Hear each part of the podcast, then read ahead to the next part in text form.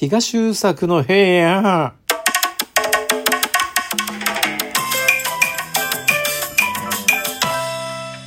皆さんご機嫌いかがでしょうか？タレント、そしてラジオパーソナリティをしています、東優作です。最近というか、ここ1、2年ですね、本当に増えた依頼というのがありまして、それがなんと、e スポーツの実況者なんですね。これ、どういうことかと言いますと、あの、もともとこの東京 FM 系列の FM 沖縄というラジオ局で、約8年前後ですね、月曜日から金曜日、夜の7時から8時まで生放送1時間をずーっとやってたんですね。それが8年間続くじゃないですか。そうするとだんだん土曜日とか日曜日に司会依頼が来るんですよ。イベントの司会ですとか来て。で、モデルさんだとね、玉城ティナさんっていう方との対談だったり、ミュージシャンだったら椎名林檎さんですとかスポーツ選手だとね K1 の正人選手との対談ですとかそういったものがあっていろいろと幅が広がっていったんですね。であのもともと原稿を使わないタイプで、えっ、と急ぎのイベントとかねもう台本がこれないよっていう時によく依頼が来てて まあ終作に任せとけばなんとかなるだろうみたいなやっぱりこの県域レベルのラジオ局になってくるとスポンサーケアですとかあの生放送でのトラブルの対処ですとかそういったこともしっかりねできるようにならないといけないのともともと人前で喋るのも好きだったので合致したんですけれど特にね拍車をかけたのがパフォーマンスショーステージショーとして僕がパフォーマーでもあったのでこの辺りが非常にプラスに働きましたね。音の魔法使いというまあ自分でまあなんていうかねこれ職業って言ったらいいのかなわからないんですけど効果音を操るマジックを身につけて、例えばその、エアーで、エアプレなんですけど、ボールを投げる仕草をしたら、ピューってなったり、歩いてたら突然ピンポーンとかブーとかってなる不思議なパフォーマンスなんですね。で、これはまあサウンドアクトっても言うんですけれど、この活動を、まあ、おしゃべりと組み合わせながらやってったら、これがヒットしましてですね、本当にあの、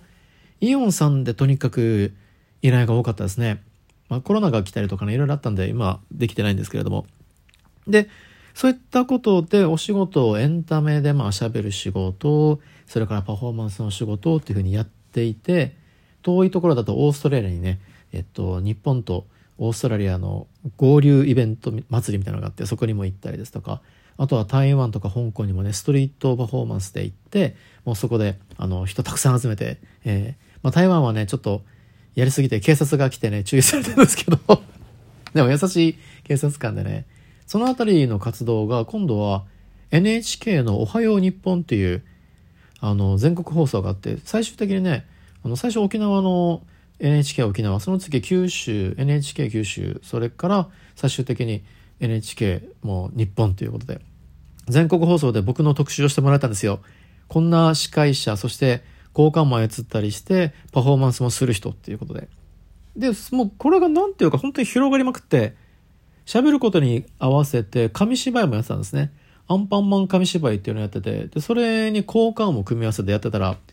純駆動さんがね、あのー、呼んでくれて、90回、1ヶ月1回で90ヶ月ぐらい分行きましたね。これも今はコロナでストップしている状況なんですが。で、それがさらにあの広がっていって、柳瀬隆の世界展というものが全国回っていくんですけど、沖縄に来た時には私がアンパンマン紙芝居ショーをさせていただいて、何回か公演やって、追加公演にして全ての回で満席立ち見になって、これも良かったですね。まあ、いろんなのが本当に組み合わさったんですよ。で、そういった喋りとパフォーマーとしての二足のわらじでやっていって、プライベートはずっとゲームしてるんですよ。ずっとゲームしてて、ゲームオタクで、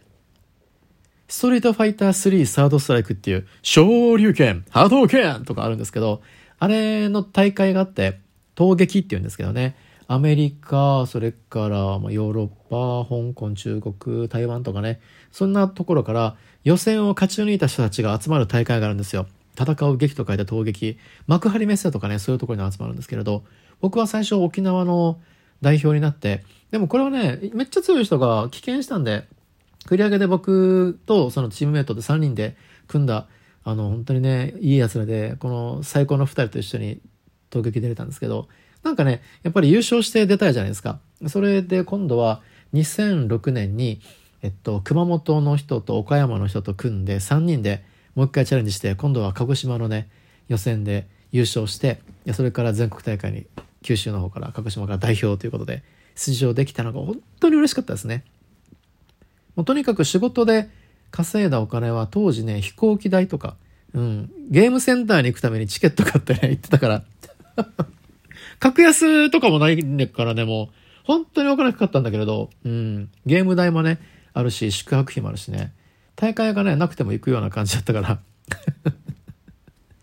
でまあそんな風にしてたんだけれどもゲーマーとしての腕前はね予選で優勝できる程度であのやっぱり世界大会優勝するっていうのはできないですね。もう本当に皆さん強くて。だけどそこで得たもの見たものとかは今でも本当に糧で。それ以降はね割といろんなゲームをやってますね。スイッチもやるし PC ゲームもやるしということで。PC ゲームはね本当もうなんだろういろんなものをやってもうすぐ次すぐ次っていう風にやりながら、うん、PC とかも自作のやつね最終的にしてってこれ何十万かかっちゃったかな。最近ねもう大変ですよ。まあでもねこういったことをしてるうちに皆さんもどこかで聞いたことのあるキーワード e スポーツスタートはね2019年でした新聞社が JTA っていう航空会社があって JAL 系列なんですけどね、そこと組んで e スポーツフェスティバルっていうのを沖縄でやったんですよ。で、これの依頼が来たんですね。やっぱり、ちゃんとまあこの県域レベル、まあ東京 FM 系列のラジオ局でしっかり8年以上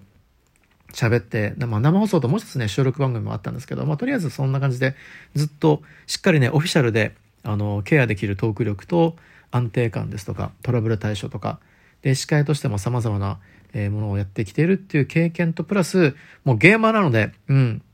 もうそれ以上の時間をゲームにつぎ込んでるから もうこの人しかいないということで、僕が初めてオフィシャルのこの e スポーツ大会沖縄で、あの、まあ、司会、そして実況を担当したんですね。これはもう、人生が変わっていく段階の一つでしたね。で、その次が台北、台湾の台北でのお仕事があって、日本語実況担当で行ったんですね。これもめっちゃ良かったですね。来場者がね、延べで10万人だったんですよ。しかもたった1日で。すごいですよね。台北のお祭りがあって、そこのメインステージの e スポーツっていう風になったんですけれども、ね海外だともうお祭りの中心が e スポーツになっていたりして、ちょっとね、インターネットとかで検索すると、海外の方がいかに e スポーツが進んでいたり、いかにその高額な金額が動いているかっていうのもすごく面白いと思うので、具体的には例えばフォートナイトで非常に有名な忍者っていう方がいて、彼はね、月収が5500万円ですかね。日本円にして月収で5500万円。すごいですよね。2ヶ月で1億1000万とかですから、これもね、興味がある方は、あの、ググってみてください。えっと、忍者、月収、まあ年収でも出るかな、えー、そんな感じの検索で出てきますから、すっごいことになってるんですよ。で、日本はそれにだいぶ遅れてて、何年ぐらい今遅れてるんですかね。やっと2019年にこういうのが始まった感じで、で、もうすでにゲームが浸透してる台北なんか行くとね、もう10万人が来場してくるようなイベントのメインステージですからね。全然違いますよね。まあ、とにもかく、とにもかくにもその2019年にだいぶ可能性を感じて、で、経験も得て、また沖縄で今度は、あの、日本対台湾のストレートファイター5の大会があったり、それも実況させていただいたりとかね、やっていきながら、まあ、あの、この2021年に至るまでオンラインの仕事がメインですね。うん。やっぱりコロナが来たからね、しょうがないですね。個人的には、あの、またコロナが収束するか、まあ、活動は OK というふうになったら、やっぱり、あの、イベントの司会と、それから実況で、やっぱりね、合間に何かトラブルですとか、アクシデントがあったり、まあなくてもいいんですけど、パフォーマンスショーもね、せっかくその NHK でも取り上げてもらえるぐらいにはなったので、この3つを組み合わせて、なんだろう、日本最大とかね、あの、アジアに向けてですとか、まあ、海外の方も行った経験があるから、それらも合わせて、より、その、スーパー興奮しちゃう、みんなでも超盛り上がるような、イベントやりたいですね。今がね、それが自分の願いというか、なんだろう、これまで培ってきたもの全てをもう注ぎ込んで何かしらやりたいんですよね。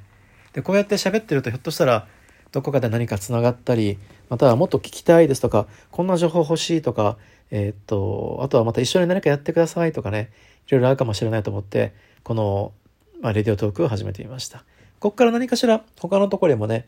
なんかね、リンクできるみたいなんでね、うん、えっと、広げていけたらなというふうに思っています。というわけで、今回は私、東修作の部屋ということで、自己紹介をさせていただきました。どうぞ皆様今後ともよろしくお願いいたします。インスタグラムで東修作、えっとね、アットマーク修作比嘉でもアカウントがありますから、ツイッターとかもね、東優作で出てくると思うので、よかったらそちらもチェックしてください。というわけでそろそろお時間となりました。